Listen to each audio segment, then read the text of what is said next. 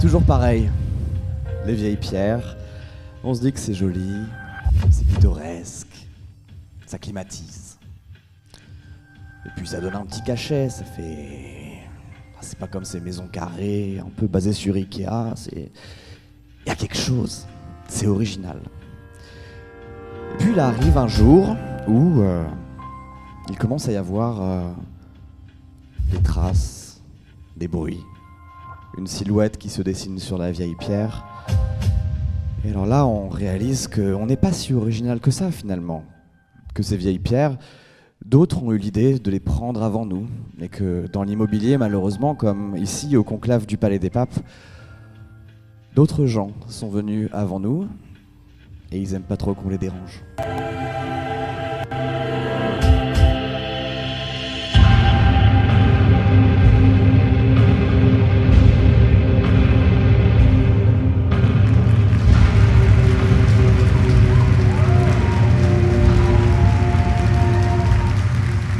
Bienvenue Bienvenue au conclave du Palais des Papes pour cette première édition des Nouilles Rampantes IRL, une édition spéciale puisqu'on n'est pas dans n'importe quel, euh, quel endroit, bien évidemment. Le conclave, c'est quand même un, un endroit majestueux. Alors vous allez entendre euh, plusieurs histoires, mais évidemment, je ne suis pas seul. Euh, pour ces Nouilles Rampantes, hors ligne, pas en live, mais enregistré. Et, vu la personne derrière, ce sera peut-être de meilleure qualité, euh, meilleure qualité qu'on n'aura jamais eu. J'ai le plaisir, j'ai le privilège d'accueillir des voix sublimes pour vous. La première, c'est celle dont la voix charme les morts avant de vérifier que leur contrat de décès soit bien en cohérence totale avec la justice. C'est Clara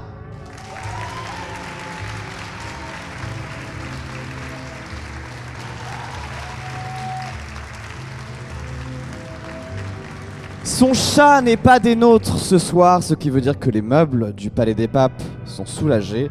C'est Chéri Crime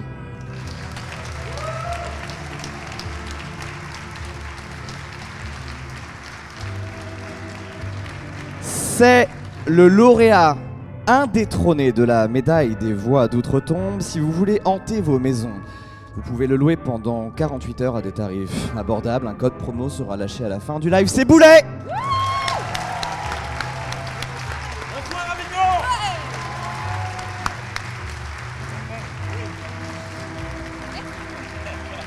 Alors, pour cette édition, nous avons encore une fois l'honneur et le privilège d'accueillir des gens dont on apprécie beaucoup le travail et dont les voix vont euh, nous accompagner pendant toute cette heure et demie.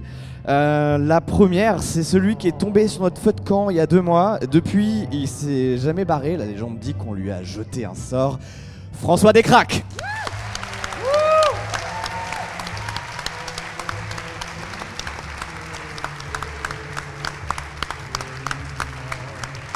Elle regarde les dieux grecs droit dans les yeux pour leur dire de ranger leur pipou. Alors si vous croyez qu'un esprit frappeur va commencer à la faire flipper, c'est Manon Bril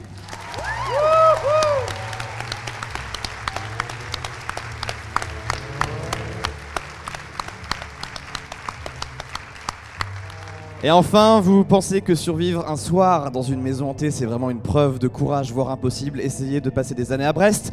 Rivenzi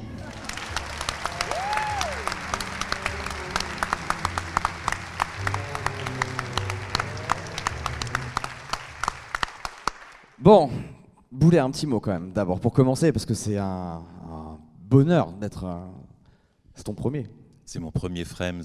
On est tellement content d'être là. Ça nous fait très plaisir. On avait parié sur une salle vide. On va, on va pas vous mentir.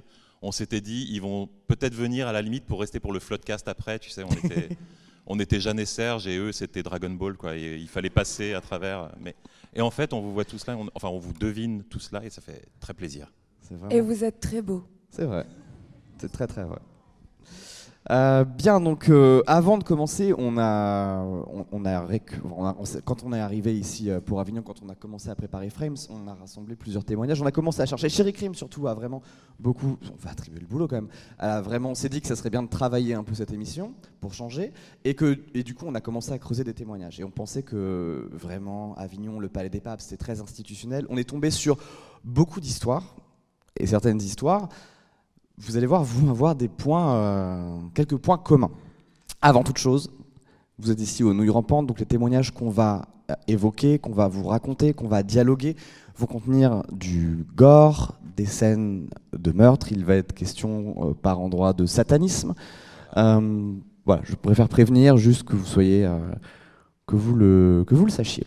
Est-ce que vous voulez, tu veux compléter C'est notre petit content warning du début. Donc voilà, si vous êtes dérangé par les descriptions très graphiques de meurtres, etc., il peut y avoir des moments dérangeants dans nos récits. Et si vous êtes dérangé par les histoires de meurtres très graphiques, qu'est-ce que vous faites là? Il pleut. On vient de le dire, ils attendent le podcast. Bien. euh, Est-ce que on commencerait pas directement par la première euh, histoire? Moi je, suis, moi, je suis prêt. Moi aussi. J'ai pris un petit jingle. De... Je fais un petit jingle? Oui, je sais, mais tu sais, j'ai ça. Allons-y. Voilà, c'est le son. Pour le marquer. Donc vous me dites quand vous êtes prêts. On est prêt. Comment s'appelle l'histoire, chérie Crime On a dit qu'on ne le disait pas, mais elle s'appelle Marie-Cécile.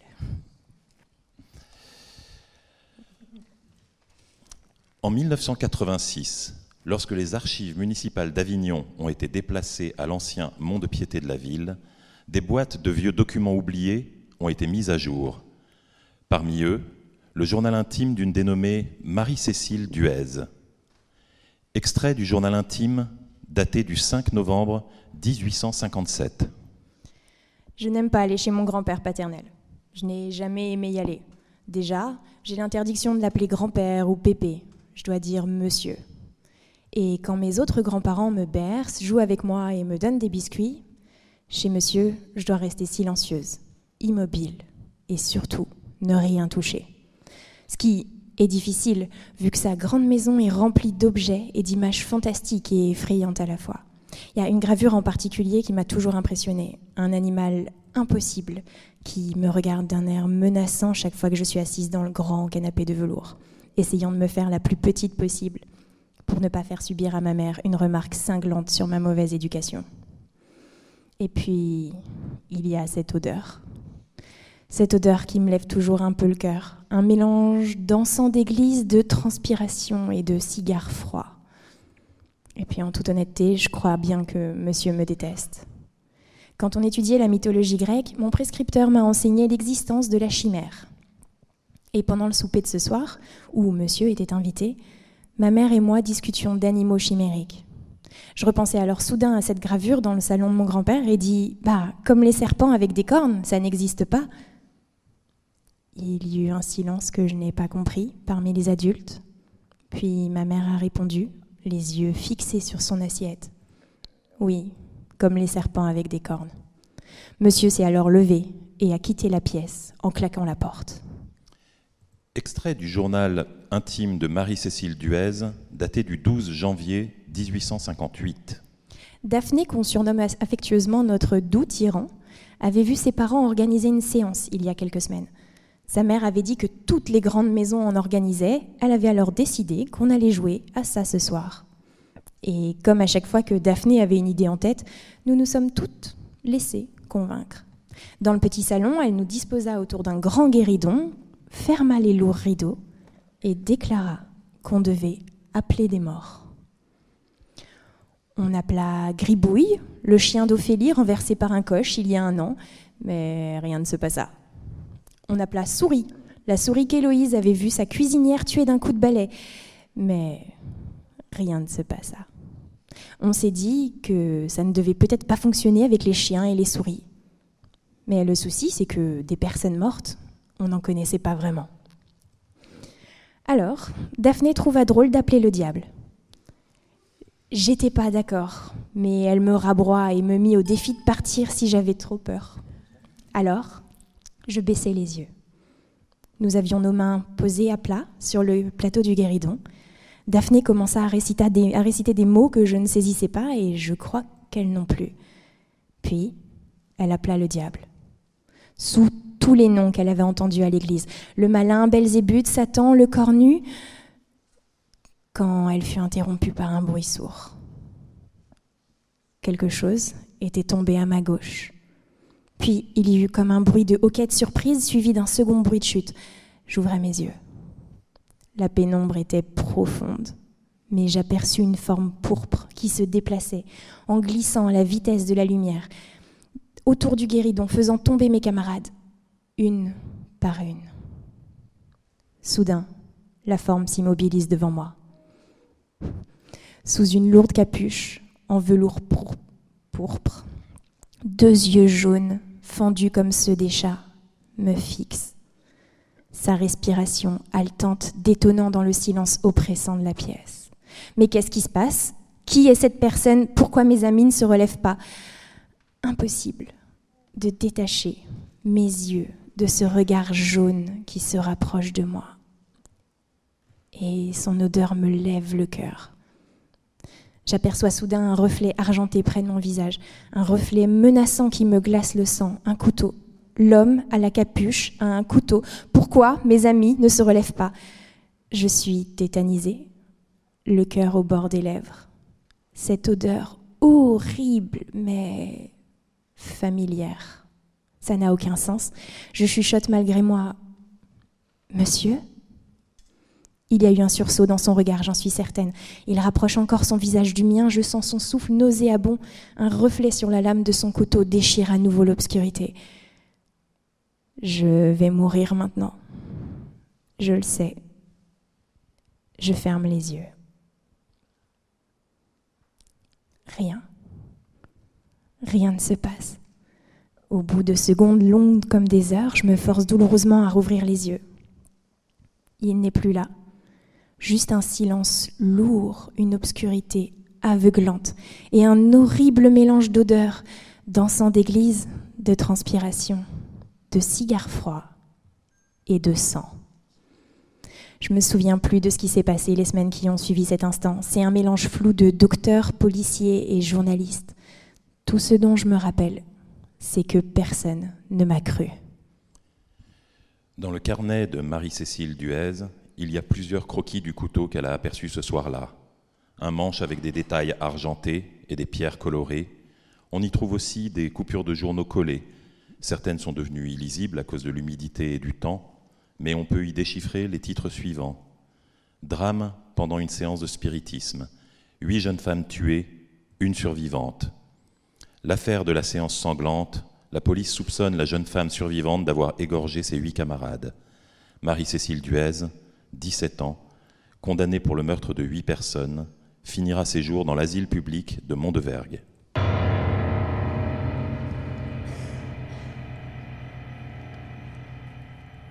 Bien sûr, c'est des euh, histoires qu'on va à la fin débriefer. Si vous connaissez les nouilles rampantes, vous savez que on fait un debunk après, dans lequel on verra le degré de véracité de ces histoires.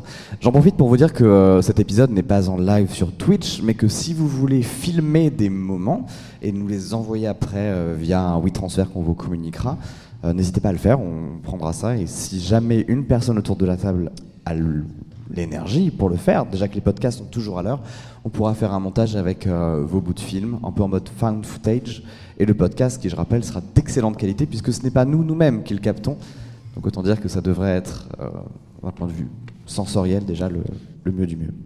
Je propose de passer à, l'histoire suivante. Donc vous vouliez rajouter des choses? Alors j'ai plus de micro, mais on va passer à l'histoire suivante. Je pense, Thomas, il faut qu'on enchaîne. On enchaîne. L'histoire suivante s'intitule Asphalte. Avignon est plus connu pour son architecture que pour son apport à la scène musicale. Bien sûr, il y a eu des groupes ou des chanteurs qui ont percé, mais ça n'est jamais vraiment allé au-delà. Alors, il y a plein de raisons, mais l'une d'entre elles se trouve au 13 rue des Horlogers. J'ai changé le nom de la rue pour pas que vous ayez envie d'y aller euh, après. La seule chose que je peux vous dire, c'est que c'est un endroit qui est pas loin d'ici, et j'ai repéré des gens parmi vous qui étaient dans un bar euh, à côté, pas plus tard que ce hier soir. Euh, l'endroit en question est aujourd'hui un théâtre. Mais il y a quelques années, c'était un studio d'enregistrement. Un studio d'enregistrement qui accueillait des groupes, notamment des groupes amateurs. C'était un notable d'Avignon, enfin un fils de notable, un certain JF, qui, très porté sur le monde de la nuit, avait hérité d'une petite fortune et investi dans des bars et dans un studio de musique. Un jeune requin, à l'époque à peine la trentaine, une vraie envie de faire du rock. Et dans le studio, un jour, se présente un jeune groupe. Ce jeune groupe s'appelle Asphalt. Il répète pendant de longues et longues sessions, et vient le jour de l'enregistrement. Pour être sûr de ne rien rater, JF a demandé de faire tourner plusieurs bandes, les prises, mais aussi la vie du studio, très inspiré par ce qu'ont pu faire notamment les Beatles comme expérience auparavant. Il s'est dit que ça pourrait être drôle d'avoir tout ce qui se passe en dehors des prises, et peut-être pourquoi pas s'en servir comme des samples à certains moments. Je vous raconte la fin directement. L'enregistrement capote, Asphalt ne sort jamais d'album, et JF frôle le procès. Moins de deux semaines après cet enregistrement, le studio a définitivement fermé. Nous n'avons réussi néanmoins à nous procurer les bandes.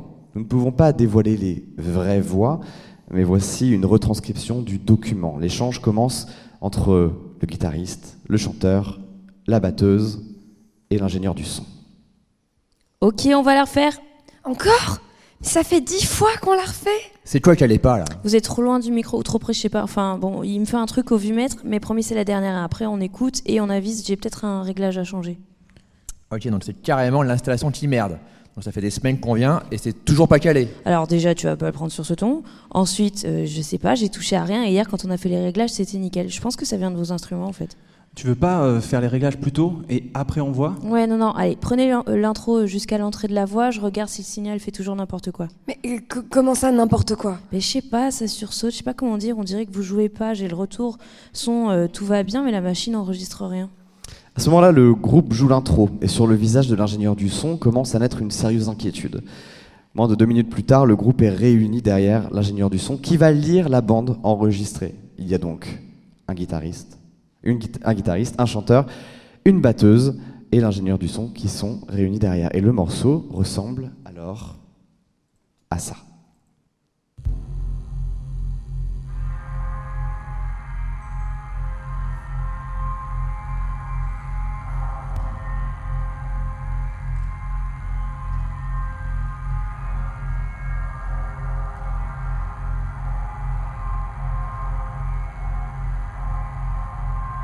Mais, mais c'est une blague? Non, non, mais c'est tes machines qui sont mortes là, c'est pas possible. Non, c'est pas les machines. Écoutez, ça, ça a été enregistré hier. Ok? Et ça, ça a été enregistré ce matin. C'est bon pour vous? Bon, après, si vous y tenez, je peux vous faire écouter le bout de la mixette de cet après-midi, hein, mais je vous jure, ça va rien donner. Hein. C'est quoi le boot? C'est le tampon de démarrage. J'enregistre toujours un bruit blanc, comme ça, après, s'il y a des parasites, je m'en sers pour les dégager. Si par exemple, tu chantes par-dessus un aspirateur, ben moi, j'avais enregistré le bruit de l'aspirateur, comme ça, après, je peux l'enlever. euh, Ouais, ouais, en fait, ouais, je veux, je veux bien l'écouter, ouais. Ok, si ça peut vous faire plaisir.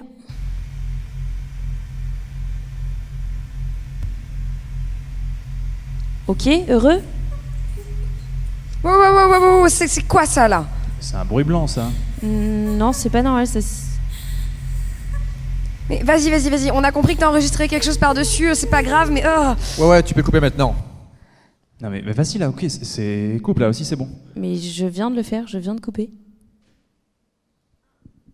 Je vais vous passer le reste de la bande, vous allez comprendre la fin. Ah non, c'est toi, pardon. Excuse-moi. Le studio a fermé ses portes moins de deux semaines plus tard. Je vous le mets juste pour bien vous imprégner. Le studio a fermé ses portes moins de deux semaines plus tard. Alors la question que vous vous posez, c'est peut-être, c'est qu'est-ce qu'il s'est passé pour que le matin tout aille bien et que l'après-midi il se soit passé cet événement? Eh bien c'est JF. JF qui est venu au studio, il avait gagné une enchère le matin même, fils de notable avignonnais, notable collectionneur. Un objet que JF voulait offrir à son père, un couteau pour être exact, que JF avait emmené au studio avant de l'offrir à son père pour une surprise. Je voudrais vraiment remercier JF qui, euh, qui est dans le public avec nous et je sais que ça n'a pas été facile, c'était une rencontre qui était quand même très dure. On se retrouve dehors, hein, bien sûr, si vous voulez jamais, euh, si jamais vous voulez qu'on ait les détails et pour savoir ce qui est devenu le groupe. Les musiciens d'Asphalt ont refusé tout commentaire. Ils ne sont pas revenus à Avignon depuis cet incident. Ils ne reviendront probablement jamais.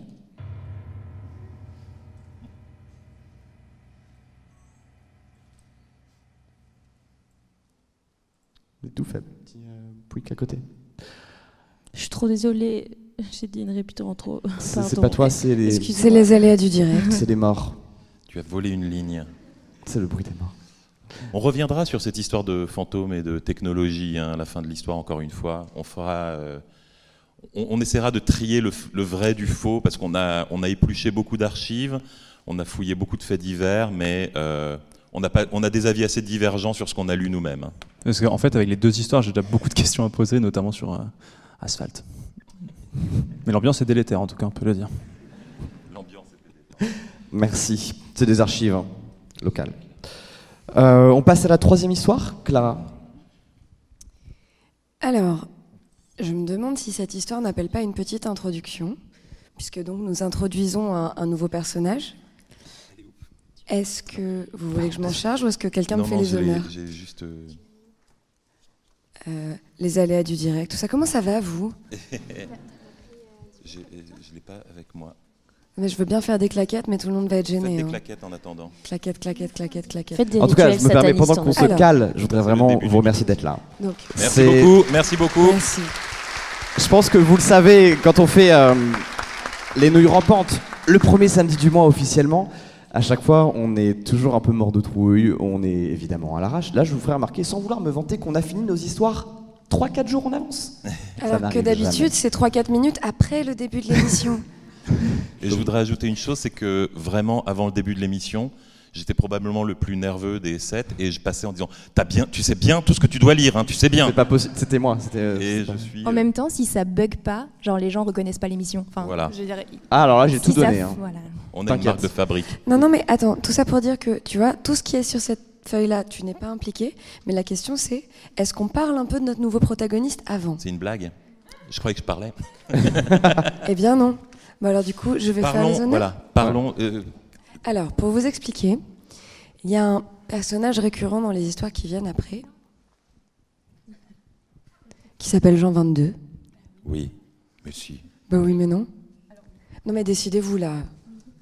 Bon, en gros, pour vous expliquer très rapidement, il y a donc un personnage que vous allez trouver plusieurs fois dans les histoires après, qui s'appelle Jean 22. Et pour le tout petit élément, parce qu'on va développer après, c'est un vrai pape qui a vraiment existé au XIVe siècle, qui a vraiment officié dans ces lieux, au Palais des Papes, à Avignon, et qui avait quelques excentricités.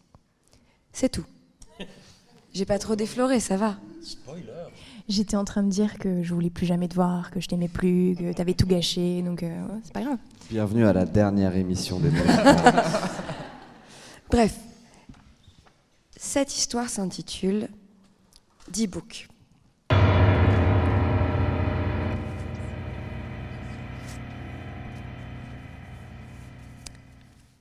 Jean 22 est connu pour bien des choses. Ses amis, ses ennemis, un couteau, des sociétés secrètes et un antisémitisme très enthousiaste. Il a causé l'expulsion de la plupart des Juifs d'Avignon, il les a obligés à porter des signes distinctifs particulièrement humiliants, il a fait fermer les lieux de culte, etc., etc., etc. Les actes ont des conséquences. Mais ce que peu de gens savent, c'est que Jean 22 avait une passion épistolaire. Pas avec un ou une élue, non. Sa passion, c'était les correspondances elles-mêmes. Tant et si bien que Jean 22 échanger des lettres avec des dizaines de personnes, des notables, des intellectuels et même des hommes d'église de paroisses de peu d'importance pour rester proche des, des petits, disait-il. C'est ainsi que Jean 22 entama une relation épistolaire avec le Père Mathieu de l'église Saint-André à Morières-les-Avignons. Morières-les-Avignons, le 3 septembre 1334, Courrier du Père Mathieu. Votre Sainteté, je dois vous rapporter un comportement que suscite nombre de questionnements en moi. Un juif vient à la paroisse toutes les semaines et demande à être confessé pour obtenir l'absolution. Quand je leur explique qu'il faut être baptisé, communié, confirmé, il me répond qu'il est... Comment recevoir ces informations? Votre obligé, Père Mathieu. Avignon, Palais des Papes, le 18 septembre 1334, courrier du pape Jean XXII. Bien, cher père Mathieu, quelle est donc cette ruse? Quelle est donc cette diversion? Jamais je n'ai entendu pareil récit. Eh bien, recevez-le à confesse et relatez-moi ce qu'il vient absoudre de la sorte. Votre obligé, le pape Jean XXII. Morières-les-Avignon, le 7 octobre 1334, courrier du Père Mathieu. Votre Éminence, le juif est revenu ce matin. J'ai donc accepté de le confesser comme vous m'en aviez fait la demande. Le juif m'a dit qu'il prévoyait de tuer un homme. Je lui ai dit qu'aucune absolution ne pourrait le sauver s'il passait à l'acte. Il m'a dit qu'il allait réfléchir davantage. Votre obligé, le Père Mathieu. Avignon, Palais des Papes, le 21 octobre 1334, courrier du Pape Jean XXII. Bien, cher père Mathieu, est-ce bien là un descendant d'un des peuples du livre qui viole ainsi ses propres commandements? Ce récit ne fait que conforter les décisions prises envers ces gens, les mesures distinctives que nous avons prises en Avignon pour les reconnaître et les voir. Voici ce que je vous commande maintenant. Quand le juif reviendra, faites-le parler encore de son projet, et si cela va trop loin, nous le ferons arrêter. Votre obligé, le pape Jean XXII. Morières-les-Avignon, le 2 novembre 1334, courrier du Père Mathieu. Votre Sainteté, le juif vient de partir, j'ai tout de suite voulu vous écrire. Le juif m'a raconté un prodige issu du folklore, une croyance fantaisiste totalement révoltante. Connaissez-vous ces gens appelés Dibuk, votre éminence? Eh bien, le juif m'a raconté comment son peuple veillait les défunts, de peur que si le corps venait à se trouver seul, un esprit malin viendrait y trouver un nouveau vaisseau et s'en irait commettre les méfaits propres à cela. Je suis proprement révolté par ce récit. Je ne sais quoi faire. J'ai refusé de lui donner l'absolution. Il est parti sans rien dire. Que me conseillez-vous? Votre obligé, le Père Mathieu. Avignon, Palais des Papes, le 10 novembre 1334, courrier du Père Jean XXII. Cher Père Mathieu, ce que vous me racontez m'outrage et me désole. Cet homme est dangereux. Il convient de le trouver et de l'empêcher de nuire à nos paroissiens. Communiquez-moi au plus vite son nom et là où il vit, que j'envoie des hommes pour l'arrêter. Votre obligé, le pape Jean XXII. Avignon, Palais des Papes, 20 novembre 1334, courrier du Pape Jean XXII. Cher Père Mathieu, je n'ai pas reçu votre réponse dans cette pressante affaire. Il est désormais urgent de procéder à l'arrestation du juif. Répondez-moi au plus vite, votre obligé, le pape Jean XXII. Avignon, Palais des Papes, 28 novembre 1334, courrier du Père Mathieu. Cher Père Mathieu, vous me tardez à répondre pourquoi Êtes-vous souffrant? Avez-vous été menacé par le juif? En ma qualité de votre autorité papale, je vous ordonne de me répondre ce jour. Votre obligé, le pape Jean XXII.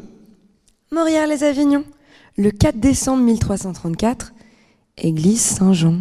Votre Éminence, je vous adresse ce courrier pour vous annoncer que le Père Mathieu nous a malheureusement quittés le 2 novembre. Selon les registres, cela correspond au jour où il vous a envoyé sa dernière lettre. Fait étrange, son corps a été dérobé peu avant sa mise en terre.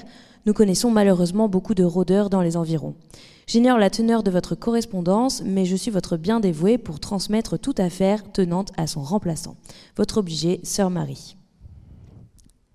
Jean XXII reposa le courrier inquiet et prit un moment pour prier son ami défunt. Il fut interrompu par un de ses étudiants qui toquait à la porte. Suspendu dans son recueillement mais passablement affecté par la situation, il estima qu'échanger quelques mots avec son étudiant serait plaisant. Jean XXII lui intima donc d'entrer. Timide, l'étudiant indiqua tout bas au Saint-Père qu'un prêtre qui se décrivait comme un ami épistolaire et se présentait sous le nom de Père Mathieu était arrivé au palais des papes, qu'il l'attendait dans le petit salon et qu'il demandait séance.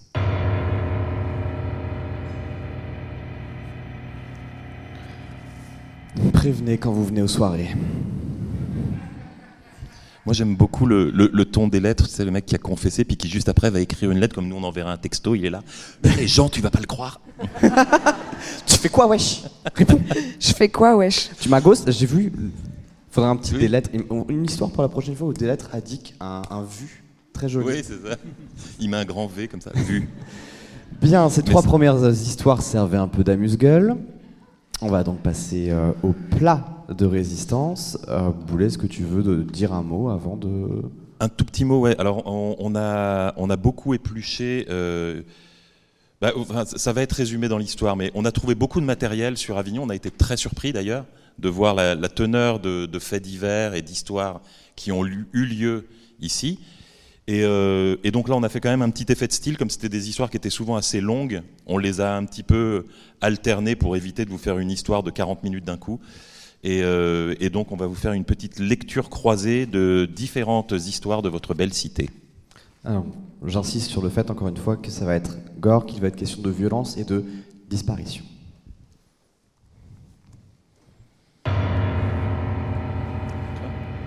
Tu veux titrer? Il n'y a pas de titre. Pour une fois, Bienvenue. j'attends qu'elle vienne. Beaucoup de rumeurs liées au satanisme circulent dans la région d'Avignon. Au début des années 1990, une sorte d'épidémie de messe noire semble avoir traversé la France. Et si de nos jours nous tendons à voir les mouvements ésotériques et gothiques comme des expressions romantiques de l'adolescence, ce n'était encore pas le, temps il y a- pas le cas il y a 20 ans. Beaucoup de parents craignaient les dérives sectaires de tout ce qui touchait à l'occulte. Même le hard rock et les jeux de rôle étaient vus d'un mauvais œil, car ils étaient soupçonnés de conduire tout droit dans les griffes du diable. Si la plupart de ces rumeurs tenaient davantage de la crainte irrationnelle, de la différence et ou de la nouveauté, certaines affaires de l'époque restent néanmoins entourées d'un voile de mystère. Et loin d'y avoir été une simple mode des années 90, le satanisme semble avoir trouvé ici en Avignon des racines profondes et des branches solides. La police doit encore régulièrement intervenir sur des affaires de messe noire de nos jours. Et si la plupart peuvent se résumer à une bande d'ados ont fait un feu de camp et ont enfilé des robes noires pour chanter un latin approximatif, un ou deux cas restent à ce jour non élucidés et contiennent des détails troublants. En 1987, le journaliste Noël Dezingue appelle la police au sujet d'une agression dont il aurait été la victime. Après la clôture de l'enquête, il racontera l'histoire dans ses carnets autobiographiques, publiés à compte d'auteur quelques années plus tard. Je n'avais jamais eu d'atome crochu avec la famille N. Quand je m'étais installé euh, rue Marius Jouveau, j'étais allé me présenter pour faire connaissance. Ils habitaient en face, et si leur maison était beaucoup plus jolie que la mienne, je pensais qu'on serait quand même parfois amené à se croiser. J'avais donc passé le portail, marché le long d'une petite allée dans un jardin aux allures de parc municipal entretenu, et frappé à la porte de la vieille demeure. Francis N m'avait ouvert. C'était un professeur bourru qui devait avoir la cinquantaine.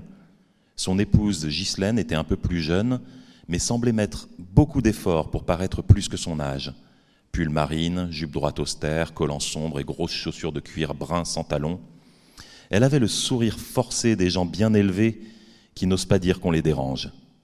Il m'avait accueilli poliment, mais froidement, avec des mines intriguées, comme si le fait de venir saluer ses voisins était la chose la plus incongrue à laquelle il leur avait été donné d'assister de leur vie.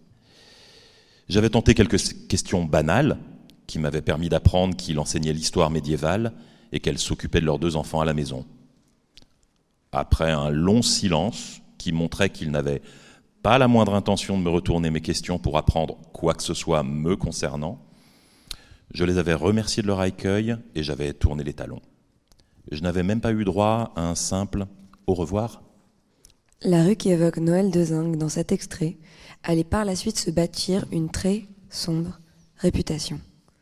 Elle aurait été le théâtre de bien des incidents, le plus notable étant celui de 2017, durant lequel quatre jeunes, âgés de 19 à 23 ans, ont disparu sans laisser de traces. Le seul indice retrouvé par la police était un téléphone portable ayant appartenu à Mehdi H, 21 ans, dans lequel a été retrouvé un échange de SMS avec Julie A, 19 ans, datant de la soirée précédente, le jour de la disparition, et dont voici un extrait, le langage texto ayant été un peu traduit. Hello, tu viens toujours ce soir, hein? Je sais pas, ça me saoule un peu votre truc là. Allez, c'est pour déconner, c'est rien du tout. Je sais pas, je la sens pas là, ta pote, là, je la connais pas. Et puis il y a la soirée de Morad. Mais Mourad, tu le vois tous les jours. Là, il y a Léo qui est jamais là d'habitude et on s'en fout de Maya, on sera tous les trois. Bah pourquoi vous la lâchez pas et vous n'êtes pas la soirée de Morad alors? Mais non, mais Léo, c'est sa meilleure pote, il voudra jamais. Et puis c'est elle qui a eu l'idée. Allez, allez, allez, allez, allez Oh, Tu fais chier. Allez Putain, t'es relou. Smile est triste. Bon, je reste pas si c'est relou, d'accord? Si on se fait chier ou qu'elle fait des choses cheloues, rien à branler, euh, je me casse direct. Oui, merci, merci, merci, merci. Je suis sûre que ça va être trop stylé. T'aimes bien les trucs d'horreur en plus. Bon, du coup, il faut aller où? On va creuser au cimetière ou quoi? C'est con. Maya voulait aller dans une maison vers Saint-Ru- Saint-Ruf. On se retrouve là-bas à 22h. Ok, à toutes. La maison qu'évoque Julie A semble être celle des voisins dont parle Noël Dezingue dans sa biographie.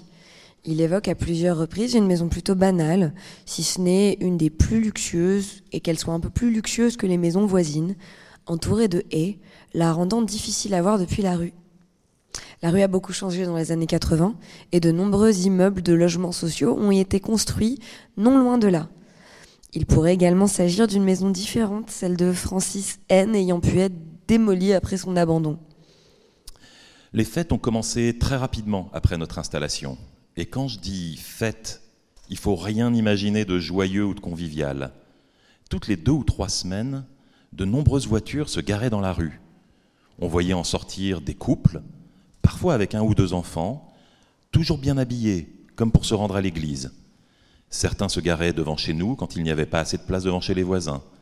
Si nous leur adressions un bonjour, ils se tournaient vers nous, le visage étonné, et ne répondaient jamais avec plus qu'un hochement de tête ou un sourire crispé.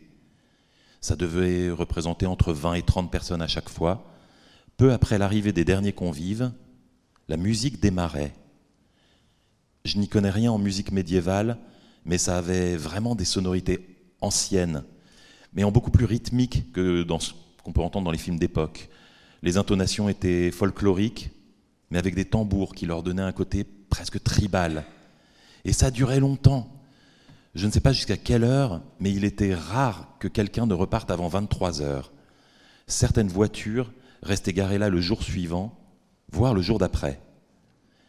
Si ce n'est l'étrange musique, on n'entendait rien.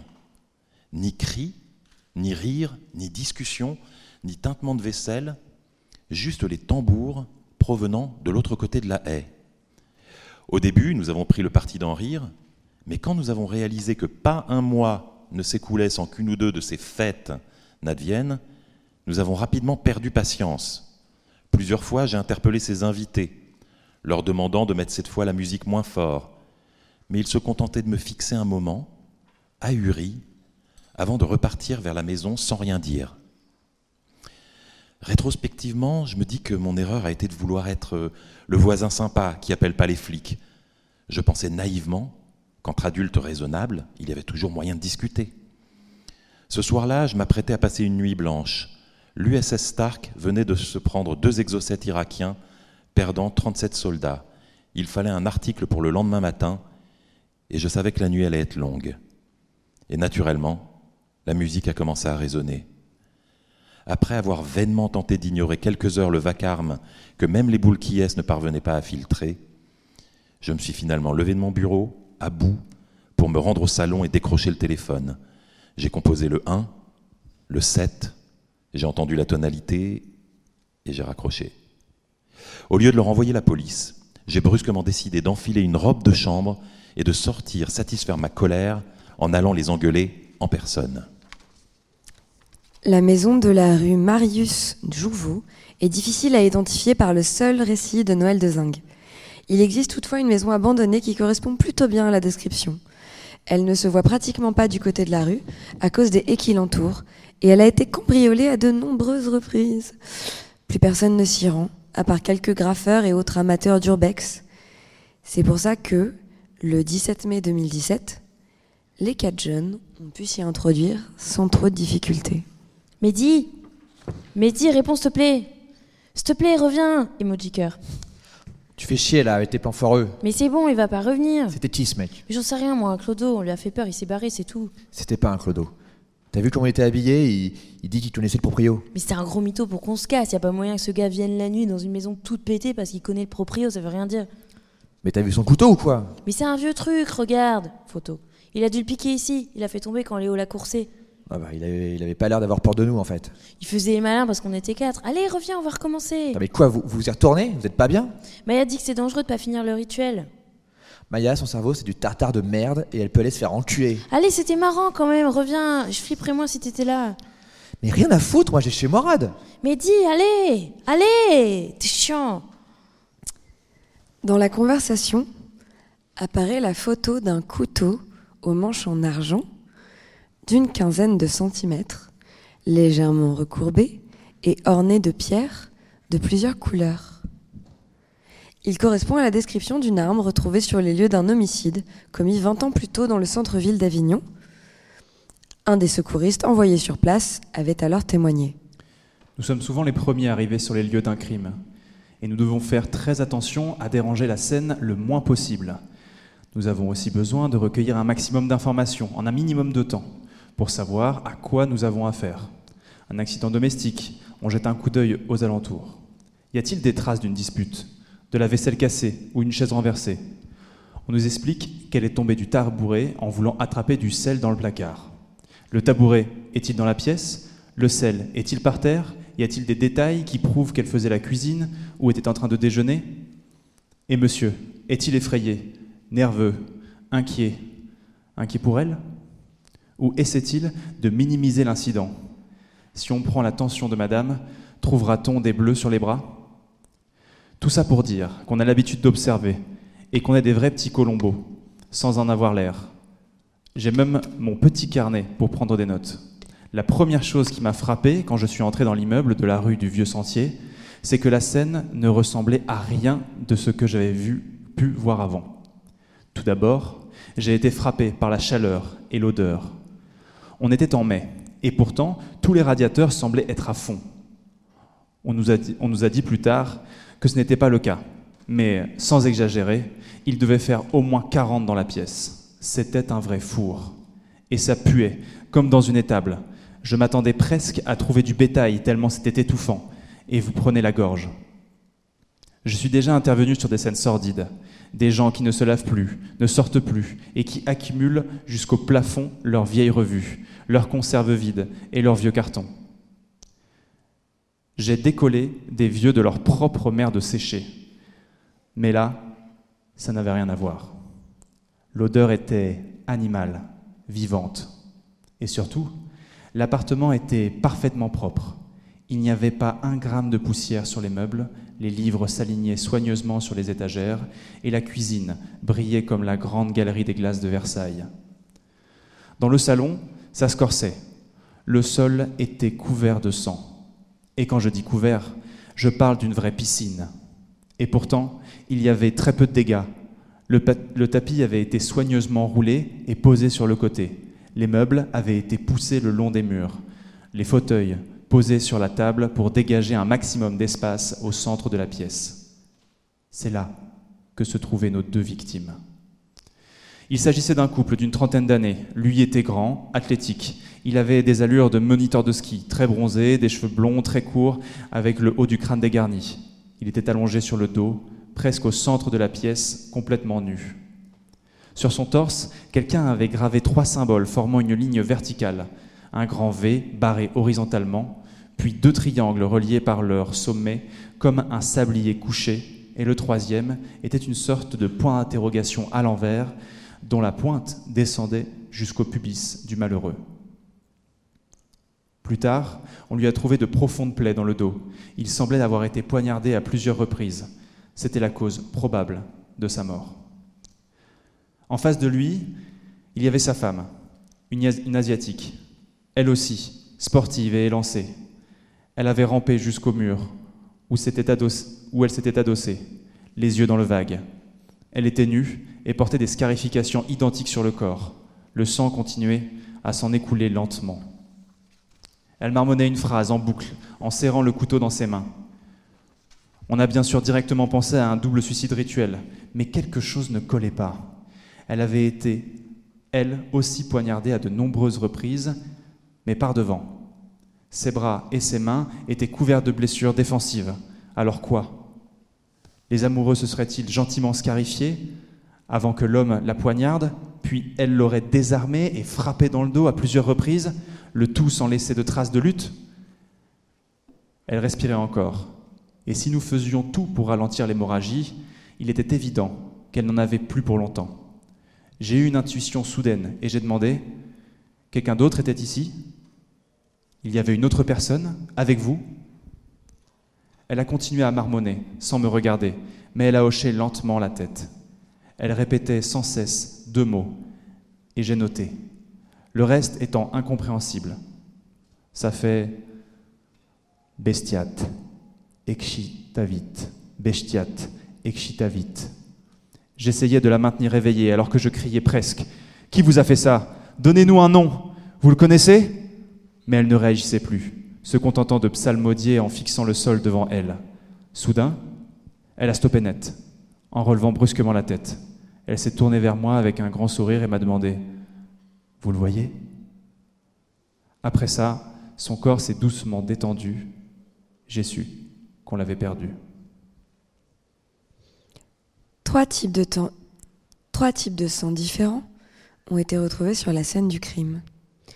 Deux étaient ceux des époux, et le troisième, beaucoup moins abondant, il n'a pas pu être identifié. Le couteau en argent incrusté de pierre a été daté à la première moitié du XIVe siècle, sans que l'on puisse expliquer comment le couple avait pu se le procurer, et comment est-ce que surtout ils avaient pu se procurer une pièce d'une telle valeur.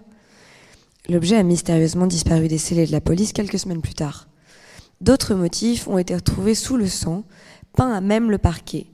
Les époux possédaient en outre une abondante littérature ésotérique et l'enquête a conclu un rituel occulte qui aurait mal tourné. Si ce n'est quelques gouttes de sang, l'hypothétique troisième personne présente n'a laissé aucune trace. Il n'y a eu ni effraction, ni lutte, ni vol, ni autre mobile apparent. 10h17. Mehdi, tu es là? Réponds s'il te plaît. C'est urgent. Y a quoi encore? J'ai un problème. Tu peux venir me chercher? Quoi comme problème? Je suis dans la maison. Chez toi? Non, la maison rue Jouveau. Mais t'as passé la nuit là-bas? Faut que tu viennes. Il se passe quoi? Je veux pas expliquer pourquoi par texto. Viens s'il te plaît. Attends, C'est quoi encore ce plan? C'est quoi le problème? Je crois que je suis enfermée. Hein Ils sont où les autres? Ils sont plus là. Comment ça plus là? Ils sont, ils, sont, ils sont où? Je sais pas, ils sont plus là. Et tu peux pas sortir? Viens me chercher s'il te plaît. Mais il y a pas moyen, putain. Appelle Léo ou l'autre là. Ils ne répondent pas. Bah appelle tes parents, je sais pas. Je peux pas. Viens s'il te plaît. Putain, je comprends rien. Euh, Dis-moi ce qui se passe ou je viens pas. Je lis. Je lis. Bon, démerde-toi. Je retrouve pas mes vêtements. Mais quoi? Je sais plus comment ça a fini hier soir, mais je me suis réveillée toute nue à l'étage. Arrête, sérieux, t'es pas drôle. Non, mais je crois pas qu'il soit passé un truc. Je suis enfermée dans une chambre, mais la clé est à l'intérieur. Je me suis, je me suis enfermée moi-même. J'ai plus de vêtements. Putain, mais quoi vous, vous avez pris des trucs euh Non, je crois pas. Je me souviens pas. Bon, c'est les flics qu'il faut appeler là, putain. Il s'est- passé quoi? Non, s'il te plaît, viens juste me chercher. Julie, sans déconner, c'est grave là. Tes parents, ils, t'es Tu leur avais dit quoi? Non, il croit que je dors chez Maya. Viens. Non mais sérieux là? Si ça se trouve, mes fringues sont juste en bas, mais je n'ose pas sortir. Bah non, sors pas Tu vas venir me chercher? Tu fais chier, putain. Oui, j'arrive. Merci. Écris quand tu arrives, j'ai presque plus de batterie. Ok. 10h37. Je suis dans le C2 là, j'arrive. 10h49. Je suis là. Dans la maison? Non, je cherche le trou dans la haie. T'es où? J'arrive. Putain, il fait chaud. Je te vois pas, t'es entré où? Par, par derrière là, la porte était ouverte. Ok. C'était toi ce bruit. Quel bruit? Tu m'as dit que t'étais à l'étage? Oui Je crois que j'ai entendu un truc dans le salon. N'y va pas. Ah, c'est peut-être les autres? Non, non, monte. Non, j'ai regardé euh, discretos. Viens me chercher. Bon, il y a personne. Putain, vous, vous avez fait quoi ici? Quoi? Bah, Ça pue la mort, il y, a des- il y a des dessins chelous partout. Les signes, c'était la cérémonie. Je croyais que c'était juste les bougies là. Vous avez, vous avez peint ça avec quoi? Avec du sang humain, bien sûr. Tu crois quoi De la peinture? T'es con, putain. Euh, je crois que je vois tes fringues. Attends, non, c'est celle de Maya. Putain, son jean, il est en lambeau là. Il s'est passé quoi? Julie, Je me souviens pas. Tu vois les miennes? T'as une fenêtre là sur euh, le jardin puis la chambre? Oui. J'ai cru voir euh, quelqu'un dehors. Tu vois quelque chose? Non, il y a rien. Non mais là-bas, vers les fleurs rouges, là près, près du gros arbre, c'est- pas un grand mec là? Non, je vois juste une souche et un arbre plus petit. Je crois que j'ai trouvé tes fringues. Tu, tu es blessé? Non, pourquoi? Ton t-shirt et ton soutif là, ils sont, ils sont déchirés, on dirait du sang dessus. Non, j'ai rien. Peut-être la peinture pour les murs? On dirait pas de la peinture. Elles sont encore utilisables? Euh, la jupe et le t-shirt, oui, euh, ça va faire un peu Walking Dead. Mais euh, je trouve pas de culotte ni de chaussures. euh. Bon, je t'ai apporté des trucs au cas où, euh, tes tongs. Ça ira. Tu me les montes J'arrive, ouais. Merci. C'est quelle porte? Au fond du couloir, à gauche. Ok. Attends. Comment, comment tu sais ça? Je croyais que t'étais enfermé. Bah, j'ai passé la tête un moment pour pouvoir te guider. Ok, stop. Ton, ton histoire, elle est bizarre. Quoi? T'étais euh, à poil avec ton téléphone Je l'avais à la main. Est-ce que tu peux m'appeler pour que, pour que j'entende ta voix dans le couloir? S'il y a quelqu'un, il va entendre. Non, il n'y a personne. Appelle-moi. Je veux pas, j'ai peur. Julie, euh, qu'est-ce qui me prouve que c'est bien toi? L'échange de SMS s'arrête là. Aucun des quatre jeunes n'a été revu depuis. Seul le signal GPS du téléphone de Mehdi H a permis de retrouver cette conversation.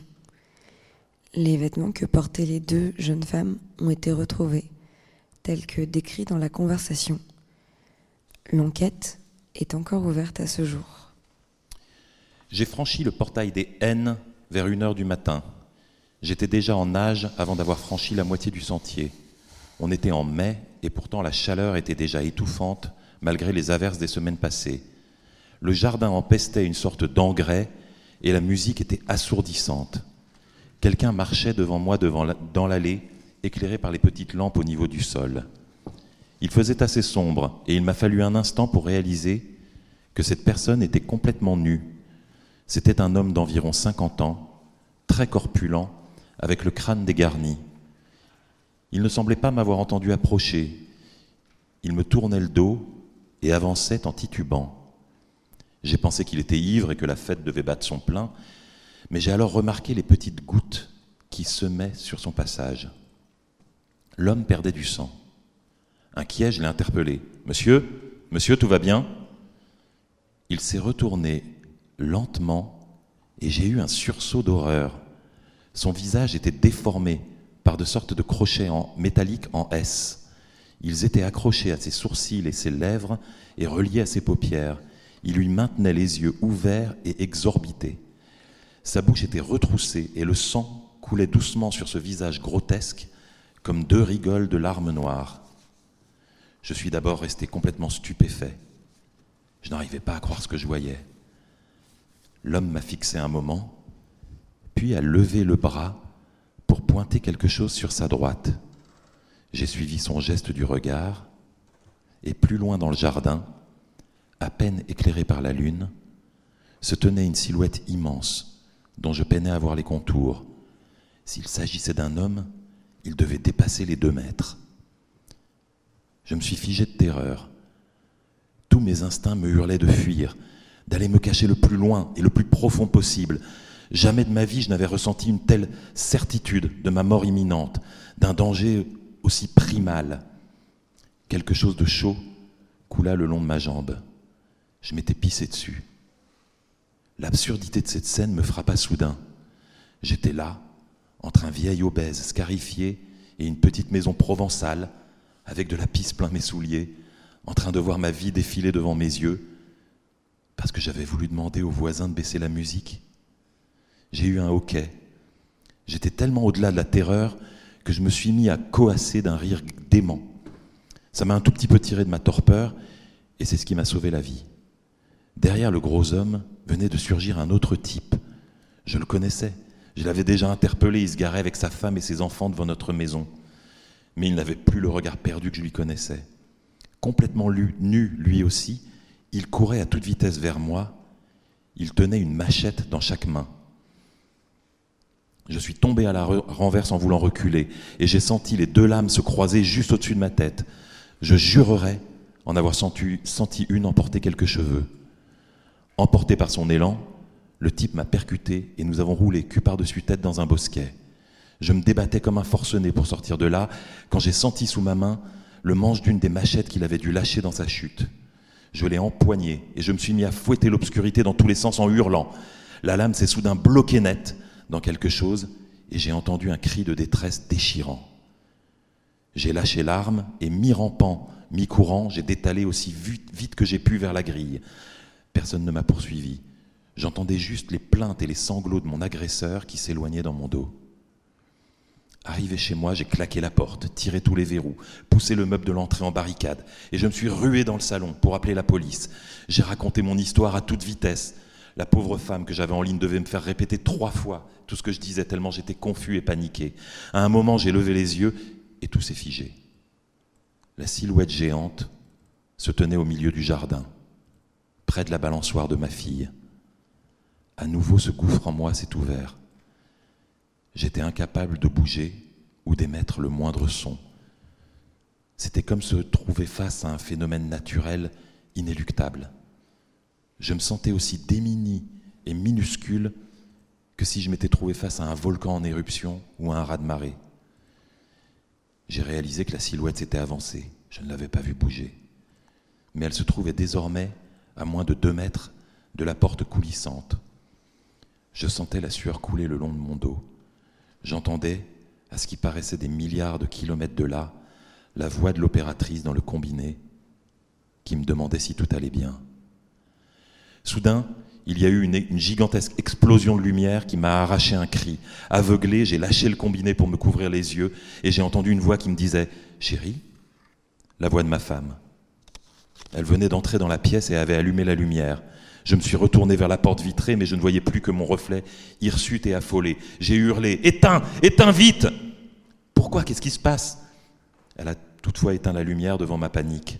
Je reculais en scrutant la fenêtre. Au bout de quelques secondes, mes yeux s'étaient réhabitués à l'obscurité. Le jardin était désert, la silhouette avait disparu. Tandis que nous, attendions l'arrivée de la police, terrés dans la maison, nous avons entendu les moteurs des voitures garées dans la rue. Les invités détalaient à toute vitesse. Vingt minutes plus tard, la rue était pleine de gyrophares. Une demi-heure plus tard, les flics m'ont interrogé à mon tour. Ils n'avaient rien trouvé de suspect chez nos voisins, juste quatre ou cinq convives, un peu éméchés, mais qui n'avaient apparemment rien fait de plus répréhensible que de boire un verre entre collègues. Francis N m'avait à son tour accusé de l'avoir harcelé à cause de la musique qu'il diffuserait, selon moi, trop fort, alors que personne d'autre ne s'était jamais plaint. Après cette nuit-là, j'ai cru que je ne pourrais plus jamais fermer un œil. Aujourd'hui encore, la silhouette sombre hante régulièrement mes cauchemars, et je me réveille souvent en larmes et trempé de sueur. Cependant, cette mésaventure a mis un terme aux fêtes chez les haines, et nous ne les avons plus jamais entendues après ce jour. Quelques mois plus tard, j'ai appris qu'ils avaient quitté la région pour les États-Unis. Nous avons nous aussi déménagé quelque temps après, et j'évite encore de passer par cette rue, quitte à faire un immense détour.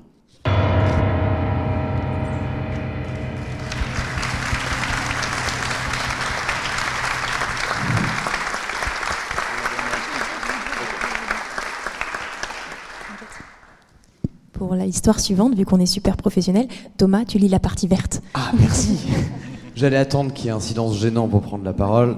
Mais on va faire autrement. toujours depuis le collège. Euh, donc, euh, on arrive à la dernière histoire. Euh, c'est une forme de conclusion. on va. Mais il y a le floodcast après. Ah. J'ai pas de vanne. Du coup, on va enchaîner sur la dernière histoire et le débrief sera extrêmement, extrêmement rapide. Est-ce que c'est moi qui commence la dernière Attendez que je reprends ça. Pas du tout. Prêt? C'est parti. Je ne m'en lasse pas. Pour préparer cette édition, on s'est dit, si ça se trouve, il s'est passé des choses étranges à Avignon.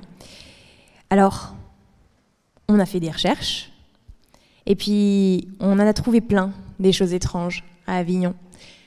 Mais ce qui était le plus perturbant, c'est que toutes celles qu'on a trouvées étaient liées au pape Jean XXII, qui a vécu ici, dans ce palais. Après la mort du pape Clément V en 1314, la chrétienté reste plus de deux ans sans pape. Différents camps se déchirent, la situation politique est instable et les cardinaux finissent par se mettre d'accord sur l'ancien évêque d'Avignon et cardinal de Porto, Jacques Duez, qui prend alors le nom de Jean XXII.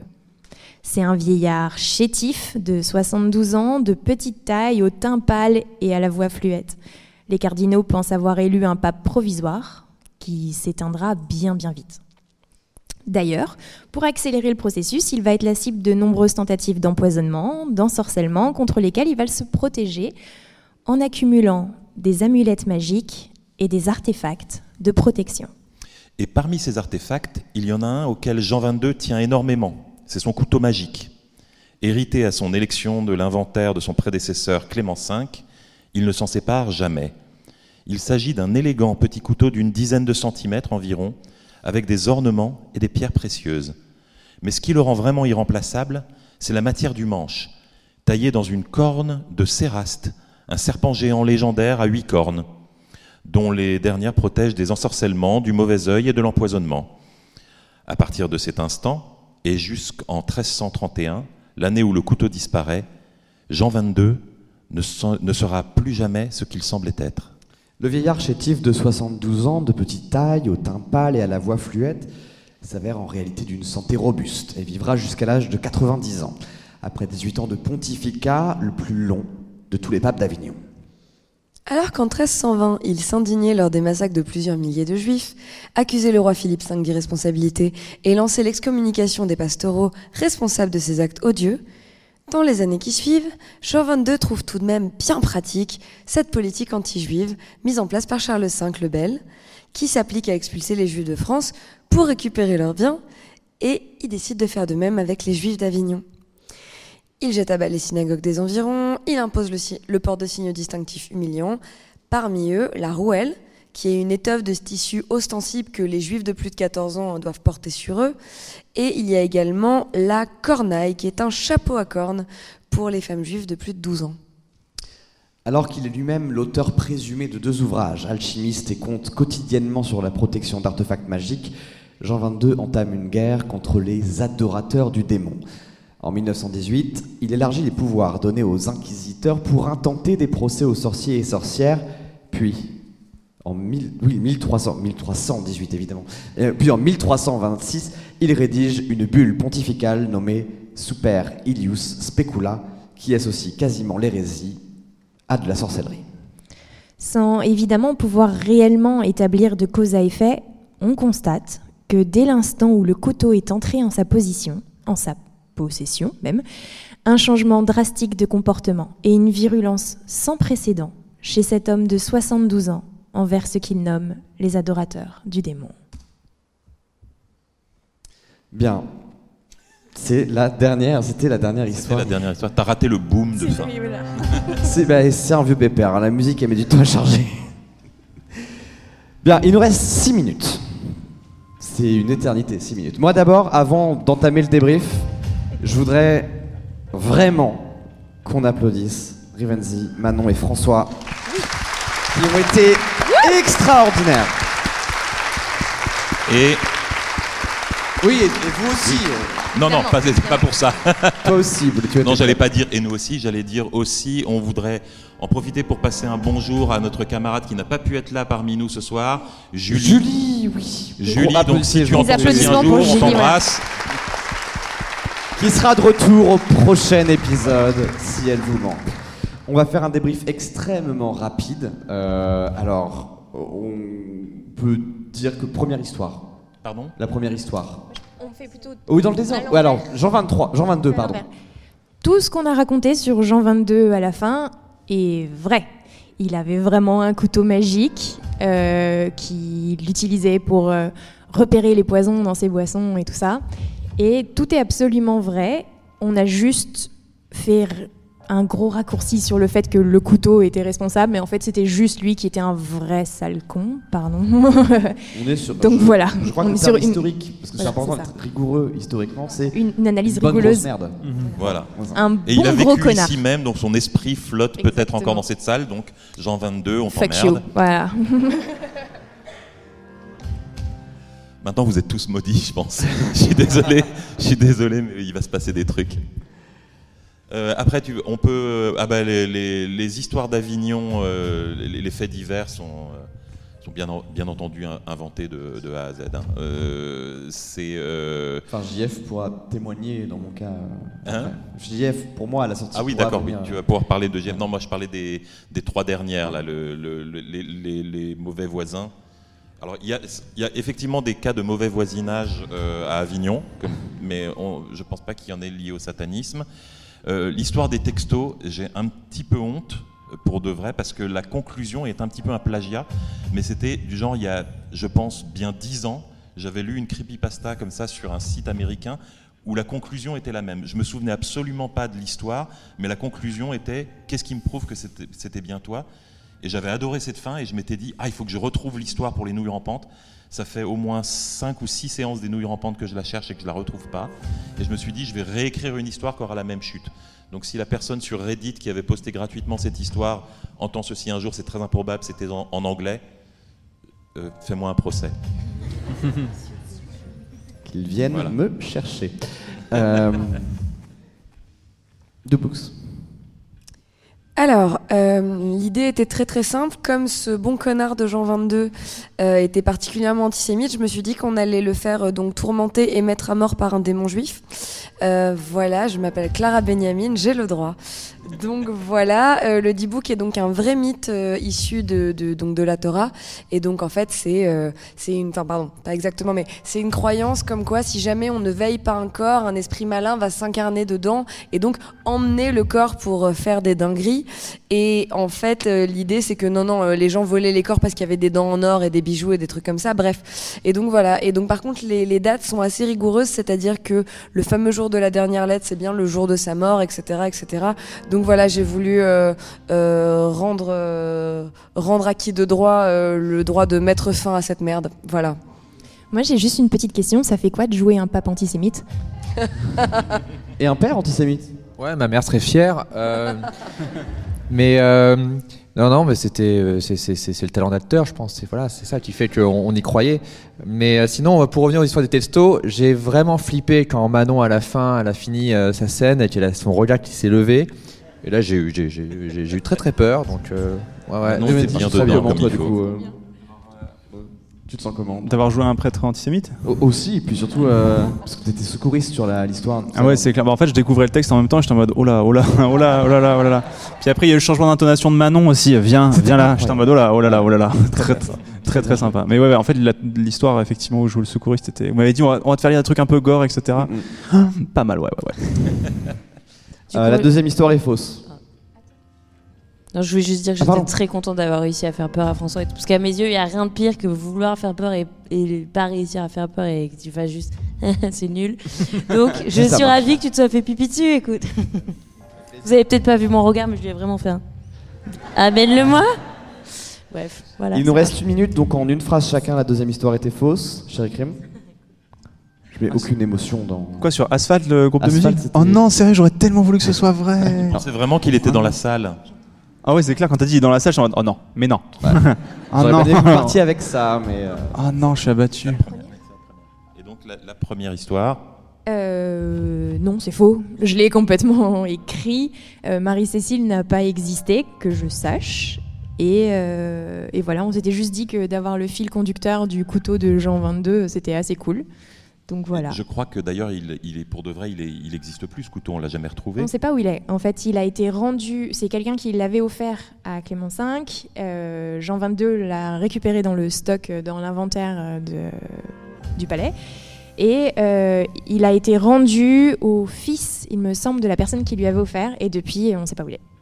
Et il n'y a pas d'argent et de, et de pierres précieuses en vrai dessus. C'est juste un manche euh, qui est censé être dans la corne de la bestiole que tu as montré tout à l'heure, euh, ce serpent euh, mythologique.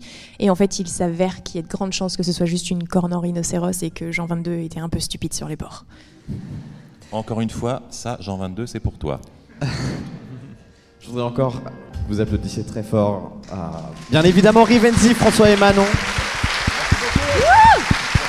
Un grand, on embrasse évidemment Julie, euh, Boulet, Chéri Crime, Clara et moi.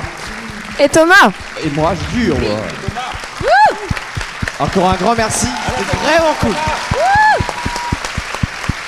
Juste un dernier truc. Évidemment, la suite c'est en podcast et en live et sur Instagram. On va laisser la place pour qu'on parte il y a une minute. Donc euh, merci beaucoup. Et puis bah voilà, la suite est plutôt Et normalement. un dernier petit truc, merci à Cranibalette pour la peluche. Bien sûr. Pour la peluche qui est juste devant Thomas, là, qui nous a fait le logo des nouilles en peluche. Il est vraiment trop cool et ça a été le doudou tout, euh, pendant tout le séjour. Donc voilà. Merci. Et merci à tout le staff aussi vraiment. Vous avez été des sucres absolus de bout en bout. Merci beaucoup à toute sur l'équipe. tout l'ensemble du festival.